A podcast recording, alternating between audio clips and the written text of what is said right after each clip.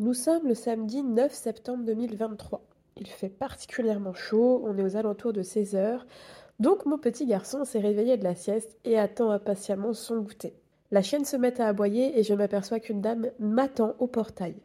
Je finis par prendre Maï sous le bras, lui installer un bob sur la tête parce qu'il fait particulièrement chaud et ensoleillé, et aller voir cette dame. Je lui demande si je peux l'aider, et là elle se présente comme étant une représentante de l'ASPA. Elle me montrera d'ailleurs sa carte officielle. Sur le coup, je pense tout de suite à Rebelle, que nous avons adopté il y a désormais trois ans à l'ASPA de Compiègne, et je repense à cette fameuse visite que l'on m'avait annoncée, normalement au bout des un an de vie de la chienne, pour voir les conditions dans lesquelles elle peut vivre. Je pose donc la question à la dame si c'est pour Rebelle qu'elle vient nous voir, et là, elle me lâche la plus grosse bombe qui va me déboussoler littéralement sur cette journée et qui va mettre des semaines à être avalée par moi. En effet, elle ne vient pas pour rebelle, car d'ailleurs elle n'est même pas au courant que la chaîne vient de la SPA.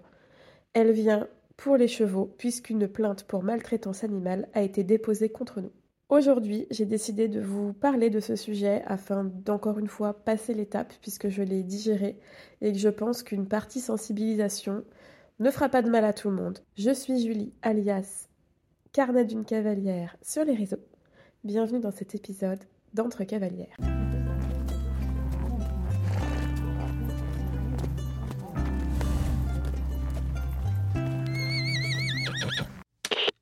Bon, bon, bon les amis, déjà bonjour, j'espère que vous allez bien.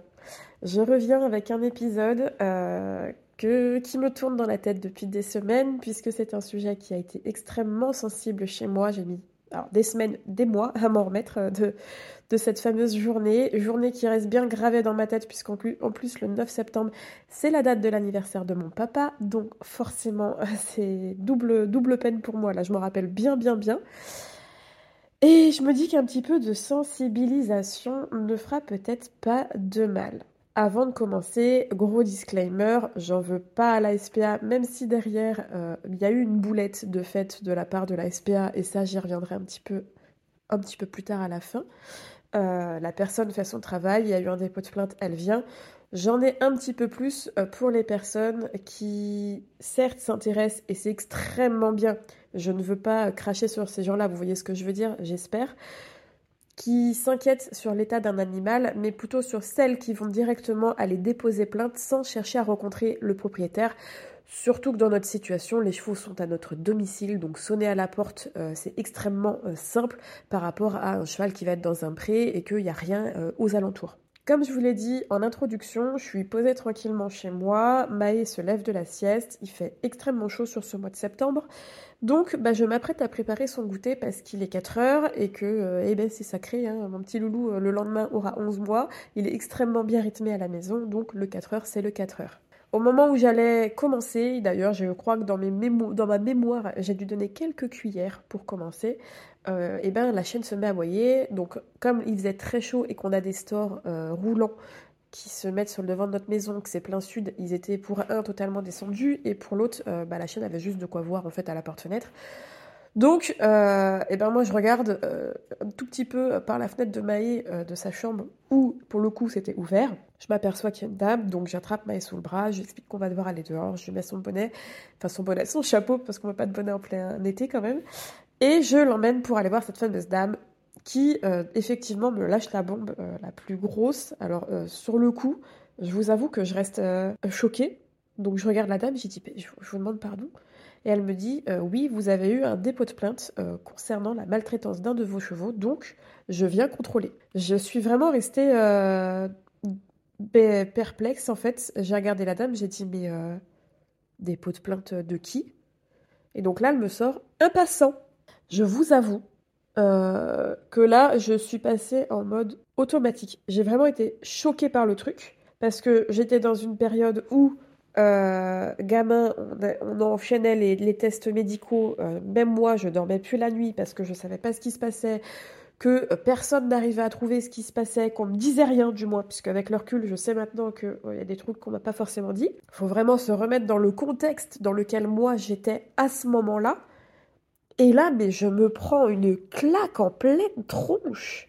Une violence, mais vraiment une violence. Donc mon, mon cerveau, est passé en mode automatique, euh, ce qui fait euh, dans toutes les situations comme ça un petit peu de choc pour moi. Euh, et je lui dis, bah venez voir, ben, j'ai rien à cacher quoi, venez voir. Elle me dit, oui, c'est pour un cheval noir. Je dis, oui, vous allez me parler de gamin. Donc, bah de là, je réexplique à la dame que c'est un cheval qui a des soucis de santé, qu'il est suivi actuellement par deux cliniques et que personne ne trouve. Euh, la personne, on ne sait pas ce qui se passe. On venait de faire le test pour Kushin. J'étais on attend des tests pour Kushin. Enfin, des résultats. On descend, tout de suite, les chevaux, bah, ils viennent tout de suite nous voir, forcément, puisqu'ils se disent, bah tiens, une maman qui vient avec une dame. J'ai un petit Maé qui est dans les bras qui commence à s'impatienter déjà parce qu'il a faim, l'air de rien, il fait chaud, j'essaie de le tenir dans mes bras. En plus, je tremble parce que je ne sais pas ce qui se passe. Euh, je suis dans une situation où je comprends rien. Euh, moi, qui suis une personne qui donne énormément pour le bien-être de mes chevaux, je vous avoue que c'est euh, violent, c'est vraiment violent comment je le vis. La personne euh, me pose des questions. La première question qu'elle me dit, c'est bah, ils ont quoi sur la tête en fait? Bah ils avaient des bonnets anti-mouches parce qu'il faisait extrêmement chaud, qu'en plus il y avait un gros soleil, donc c'est bonnets anti-mouches plus UV. Donc j'explique à la dame euh, que c'est des bonnets anti-mouches. Elle me demande s'il voit à travers, donc je finis par en enlever un et lui donner le bonnet pour qu'elle puisse regarder à travers, qu'elle voit. Et je lui explique que c'est pour les protéger des mouches, qu'en plus c'est des masques qui sont intégrales, parce que bah, ici c'est du sable, ça réverbe beaucoup, et que du coup sont anti-UV euh, par-dessus le, truc. Donc la dame les regarde, euh, elle voit Nickel qui est parfaitement bien en chair, Enzo qui est quand même bien en chair, alors elle me sortira sur Enzo, euh, on voit quand même particulièrement l'os de son bassin. Alors là je lui ai dit que oui, c'est un cheval qui va avoir 32 ans, l'air de rien, et elle me dit que, ah oui, effectivement, pour 32 ans, il est vraiment beau pour le coup, parce qu'elle pensait qu'il était beaucoup plus jeune. je lui dis donc les âges de mes chevaux. Je dis donc que bah, Nickel a 22, que Enzo a 32, non 32, il allait avoir 33, donc 32. Et que le gamin, euh, lui, pour le coup, a 24. Et forcément, on s'attarde au cas de gamin. Elle me dit, ah oui, il est quand même extrêmement euh, maigre. J'ai dit oui, mais comme vous pouvez constater, euh, il a du foin à volonté, le râtelier était plein. ils ont du foin aussi là-bas, ils ont deux rations dans la journée, donc là tu fais tout. En fait, tu te, tu, enfin, tu te justifies de choses que, pour moi, je n'ai pas à me justifier étant donné que je trouve la personne qui a dénoncé et qui a porté plainte extrêmement euh, pénible, déjà parce qu'elle n'est pas venue nous trouver, mais parce que sur les trois chevaux, il y en a deux qui sont en parfait état. Et il y en a un qui est pas bien. Donc, si jamais c'était de la maltraitance, ils seraient tous pareils pour le coup. Euh, ça pourrait être un cheval qu'on vient de récupérer de quelque part et qui va, qui va euh, pas spécialement bien. Un cheval comme là on avait qui est malade, pour le coup. donc, bah, te justifies, quoi. Donc, bah, Maï commence à s'impatienter et la dame me dit Bon, bah, bougez pas, on va, va rentrer. Donc déjà, la personne s'invite chez moi. Bon, bah d'accord, ok. Euh, j'ai dit, bah oui, on va rentrer à l'intérieur, ce sera plus facile pour parler, puis je pourrais donner surtout à manger à Maï en même temps. Et au moment où je me retourne pour bah, remonter vers chez moi avec la dame, je vois la dame qui sort son téléphone et qui prend des photos. Alors sans rien me demander, ça, ça m'a extrêmement choqué aussi, parce qu'on est quand même sur le cadre de euh, mon domicile, c'est privé. On n'est pas dans une structure, on est sur un, truc qui est privé, c'est chez moi, donc je lui demande ce qu'elle fait. Je prends des photos, me dit-elle. J'ai dit, alors moi, je n'ai pas mon mot à dire, vous prenez des photos de chez moi, mais j'ai rien à dire. Oui, bah dans le cas d'une enquête, c'est comme ça. Ah super, ok, bah génial, je dois subir. Alors je sais pas du tout s'il y a des gens qui sont euh, bénévoles à la SPA qui ont déjà vu ça. Moi je connais absolument rien dans ces cas-là et je suis assez bête et disciplinée dans, dans, ces moments-là.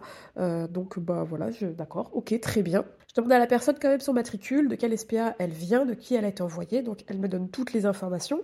Et derrière, on s'installe à la maison. Et alors là, à partir de là, eh ben, la justificatif euh, continue, hein, bien évidemment. Euh, je sors tous les comptes rendus des cliniques. Euh, le dentiste venait de passer, je sors les comptes rendus du, dentiste. Je sors les comptes rendus du shiatsu qui est passé également. Bref, je justifie avec tous les professionnels. Elle me demande les carnets de santé. Je sors les carnets de santé. Je lui sors même, et elle n'était pas au courant, les diplômes de capacité détenteur, donc que j'ai moi passé juste avant la naissance de Maë. Je lui sors tous mes diplômes, du coup, pour qu'elle puisse voir que je suis quand même mais euh, pas avec rien du tout comme formation. Et s'ensuit derrière, bien évidemment, un entretien pour savoir depuis quand j'ai les chevaux, comment ça se passe. Et en fait, elle voit bien que euh, bah, y a, elle est venue, mais qu'il bah, n'y a rien à, signaler en fait. Euh, c'est un cheval qui est malade. Et on est en train de chercher ce qui se passe, on en attend des résultats, donc elle fait tout son rapport. Et, euh, et, puis voilà, la dame, je la raccompagne à mon portail et elle me, elle me laisse comme ça avec mon fils que j'ai fait goûter entre temps pendant l'interrogatoire. Et le premier réflexe que j'ai, euh, c'est d'envoyer un message à Clément parce que Clément est à son travail, euh, il travaille le samedi. Et derrière, j'ai appelé ma mère, qui était la personne que je pouvais avoir au téléphone, parce que Clément, je pouvais pas. Et je m'effondre. Mais je m'effondre littéralement au téléphone. Je suis en pleurs, parce que je suis sur une période où euh, je n'arrive pas à comprendre ce qui se passe pour mon cheval. On fait tout pour l'aider. Je vais pas revenir là-dessus, vous êtes au courant. Je m'effondre littéralement de la violence de ce que je viens de me prendre dans la figure, vraiment.